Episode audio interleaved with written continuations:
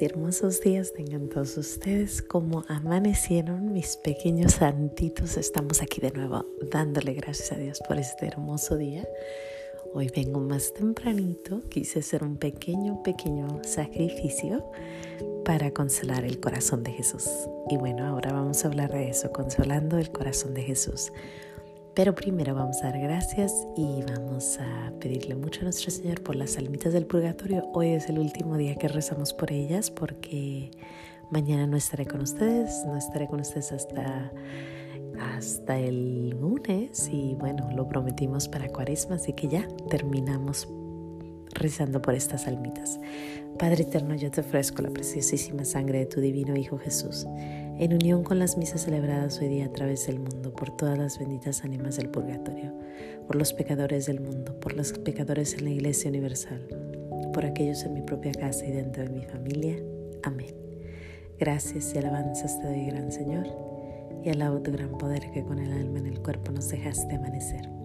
Así te pido, Dios mío, por tu caridad de amor, nos dejes anochecer en gracia y servicio tuyo, sin ofenderte. Amén pues les cuento que el domingo, perdón, el sábado yo estaba en la casa de mis padres y estaba tomándome un cafecito que me hizo mi hermana y tenía espumita. Y mientras me lo tomaba, vi al lado de la, de la taza un corazoncito, ¿no? Y pues me quedé viendo el corazoncito y dije, tu corazón, Señor, ¿no? Y así pasó. Al ratito fui al baño y vi otra vez el corazón de Jesús. Y no el corazón, pero un corazón y me recordó el corazón de Jesús. Y yo dije, seguro y quieres que hable de tu corazón, pero pues no sabía exactamente de qué. Ya, ya hemos hablado del Sagrado Corazón de Jesús, entonces no estaba segura. Pues ayer en la mañana me manda un mensaje mi hermana y me dice, habla de, consolar el corazón de Jesús. Y me acordé que entre esos días, entre el sábado y ayer, vi un libro que se los recomiendo, se llama Consolando el Corazón de Jesús. Es un retiro que se hace en casa y se llama Michael E. Waitley. El, creo que es un, creo que es, sí, sí, sí, es un, es un se me fue la palabra, es muy temprano. Eh, es un sacerdote, es un sacerdote y se llama Consolando el Corazón de Jesús. Está precioso. Y bueno, hoy les quiero hablar acerca de consolar el corazón de Jesús. ¿De qué se trata esto? Pues en la pasión de nuestro Señor, durante la pasión en la, en la Biblia, se dice que cuando Él estaba sufriendo todo, él veía el futuro, ¿no? Él veía muy claro el futuro. Veía las guerras, veía los pleitos, veía el hambre, la injusticia, eh, veía las muertes, veía todo lo que estamos pasando, a lo mejor hasta la pandemia o las epidemias. Eh, veía todo. Pero igual como veía todo, también veía santos. También veía a mártires, también veía a religiosos, veía a muchos, muchos. Entre ellos había aquellos que lo consolaban. Y él lo dice, él lo dice en la novena de, de Sor Faustina. Él dice, hoy reza por las almas de los sacerdotes que en esos momentos de la pasión me hacían seguir adelante. Lo dice en, varias de las, de las de los días de la novena. Lo dice en el día, denme un segundo. En el segundo día dice, tráeme las almas de los religiosos y de los sacerdotes, que ellos me daban fuerza durante mi pasión. En el tercer día dice, tráeme las almas de los que son devotos y fieles porque ellos me consolaban durante mi camino a la cruz. El cuarto día dice, tráiganme, ahora tráeme los que no creen en mí. Estaba pensando en ellos durante mi pasión. Después sigue en el número 5, dice, hoy tráeme las almas de los que se separaron de la iglesia y tráemelos para que los llene de misericordia. Y dice, ellos me aliviaron la pasión. Perdón, y ellos, cuando ellos, mientras ellos regresan a, la iglesia, ellos alivian mi pasión. Y luego después el número 6 sigue diciendo acerca de almas nobles y de cómo lo consolaban. Entonces, esto es, no es una teoría, esto está en el libro, eh, esto, no es falso, es real, está en el libro de, de Sor Faustina, está en, el, en la novena, está, varios papas han hablado de eso, Incluso San Francisco de Asís seguido lo dibujan bajo la cruz de Cristo como representando, ayudándole a nuestro Señor, estando ahí consolándolo. Pero no solo eso, también está el ángel que lo consuela, ¿no? El ángel consuela a nuestro Señor Jesucristo y, y ahí dice que hay un ángel que baja del cielo para ayudarle. Entonces, cuando uno ve la pasión de Cristo, que a mí a veces, eh, a veces se me hace difícil verla, pero tiene uno que verla porque son muchas gracias las que recibes cuando, cuando uno ve o lee la pasión de Cristo. Cuando estás ahí, te das cuenta de que todos se fueron, todos. El único que quedó ahí al lado fue María Magdalena, María la Madre y Juan todos los demás huyeron. Ahora, esto no es de un solo día, esto es de analizar todos los días acerca de la pasión de nuestro Señor, sobre todo los viernes, que es su día, ¿no? Pero si todos se fueron, ¿por qué no ser nosotros los que nos quedamos ahí consolándolo? Tú y yo, diciéndole, Señor, aquí estoy. Y él dice, lo dice en una de las lecturas que estaba leyendo acerca de esto, decía, si me quieres ayudar, si me quieres consolar, dime que me amas. Quedarnos ahí presentes. Tenemos tres días. Los siguientes tres días son tres días grandes. Jueves, viernes, sábado. Podemos decirle muchísimas veces, Señor, te amo. Gracias. Gracias por haber muerto por mí en la cruz. Gracias, Señor, por tu sacrificio. Te doy gracias por todos los que no lo hacen. Te, te amo. Gracias, Padre por aquella persona que jamás te ha volteado a ver, te doy gracias por ella y te doy gracias porque hiciste ese sacrificio por ella. Estar en constante oración dándole gracias y consolándolo, diciéndole, no fue en vano, te queremos. Hay muchos que aún te amamos, hay mucha perdición, hay cosas increíblemente horribles pasando en el mundo. Sin embargo, habemos muchos que queremos conocerte bien, que te damos gracias, que te ofrecemos lo que tenemos. Estar ahí al lado de Él por tres días dándole gracias y diciéndole, te amo Jesús.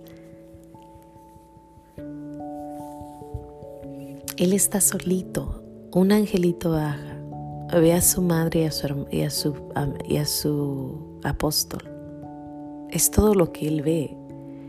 Imagínate que nos viera a ti, a mí, a mi hermana, a todos, todos, todo mundo. Nos encaramos ahí frente de Él. A mis padres, a mis hijos, a, a tus hijos, a tus abuelos, a todo mundo ahí hincaditos alrededor de Él diciéndole, sí, oyes el gritero, pero también tienes tus seguidores. Yo no sé ustedes, pero hay cosas que a veces uno escucha que están pasando allá afuera y dices tú, Señor mío y Dios mío, perdónanos.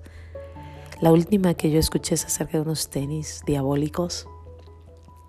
Y yo digo, ese niño pobrecito no sabe lo que hace. Hicieron 666 tenis diabólicos y se vendieron en menos de un minuto con sangre humana. Eso es lo que está sucediendo allá afuera, ¿no? Horrores y horrores y horrores de cosas. Sin embargo, nuestro Señor está ahí.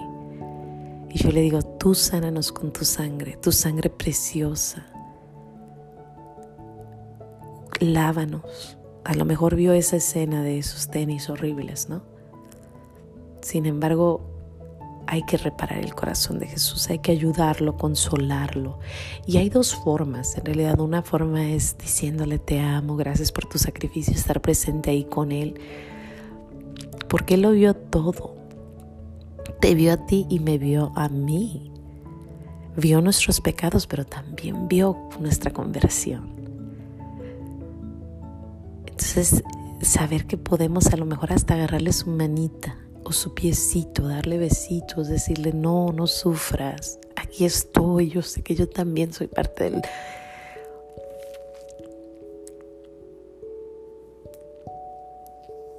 Yo sé que yo también soy parte de este, este mundo y que también te he hecho sufrir, Señor, pero estamos aquí presentes y, y queremos ayudarte de alguna forma, ¿no? Dándole besitos a los piecitos, a sus rodillitas, a su espalda, a su coronita, donde sea, pero diciéndole gracias, Padre.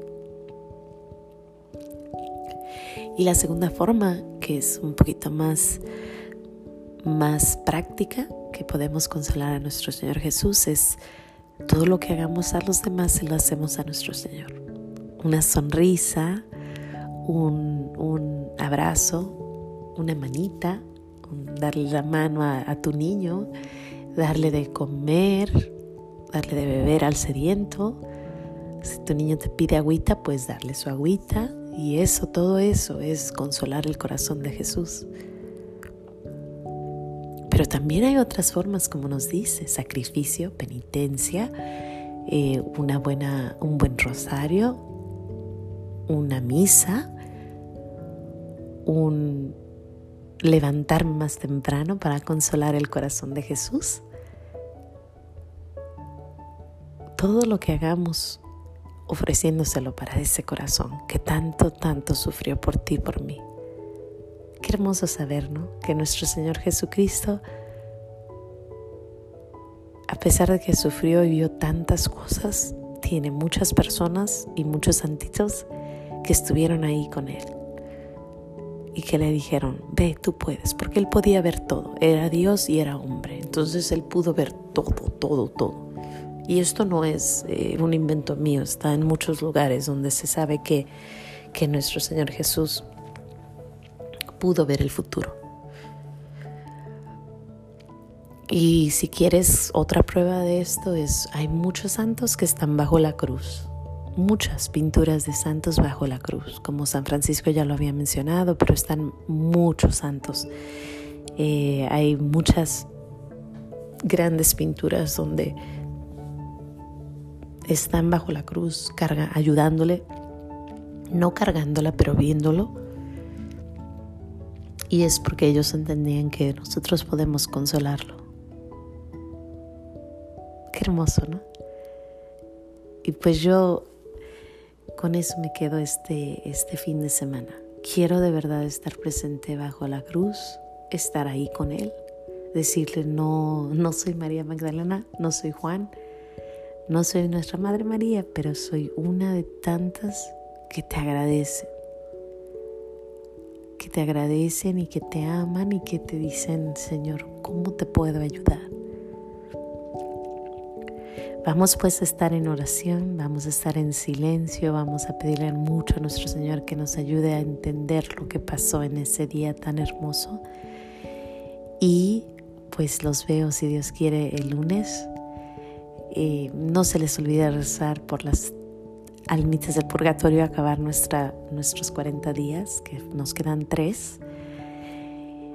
Y también te pido mucho por, por el mundo, Recemos por los que no rezan, pidamos por los que no piden, pidamos las, eh, digámosle te amo por aquellos que jamás lo han dicho, por los que no saben que le podemos decir gracias por el sacrificio que hizo. Y sin más que si yo te deseo un hermoso, hermoso tridio pascual te deseo que busques ese silencio, que busques a nuestro Señor Son los días más hermosos y te deseo un hermoso día de domingo de resurrección. Vamos a celebrar con todo dando gracias a Dios por ese hermoso, hermoso evento. Pero pues primero vamos a estar ahí, bajo los pies de nuestro Señor Jesús. Una última cosa, yo sé que está largo esta plática, pero la última cosa es el viernes empieza la novena a la Divina Misericordia. Te lo recomiendo, hazlo, tiene muchas gracias, tiene muchas indulgencias. Consigue la novena, haz lo que tengas que hacer, pero haz esa novena. Son nueve días la Divina Misericordia, ofreciéndoselo cada día por esos que consolaron a nuestro Señor, por los que estuvieron ahí presentes. Es una, una novena preciosa, te la recomiendo. Eh, y el lunes te traigo una historia de la Divina Misericordia. Eh, la semana que entra voy a hablar mucho acerca de la Divina Misericordia porque es su semana y porque pues ya, ya, o sea, Él resucitó, ahora es tiempo de, de agradecerle y de decir gracias por esa misericordia tan infinita como un océano de amor pero ya lo hablaremos eso el lunes. Sin más que decir, Dios me los bendiga, no se les olvide decir gracias y nos vemos aquí el lunes si Dios quiere, en los pequeños regalos de Dios, dándole gracias a Dios por todo lo que ha hecho por nosotros. Hasta el lunes.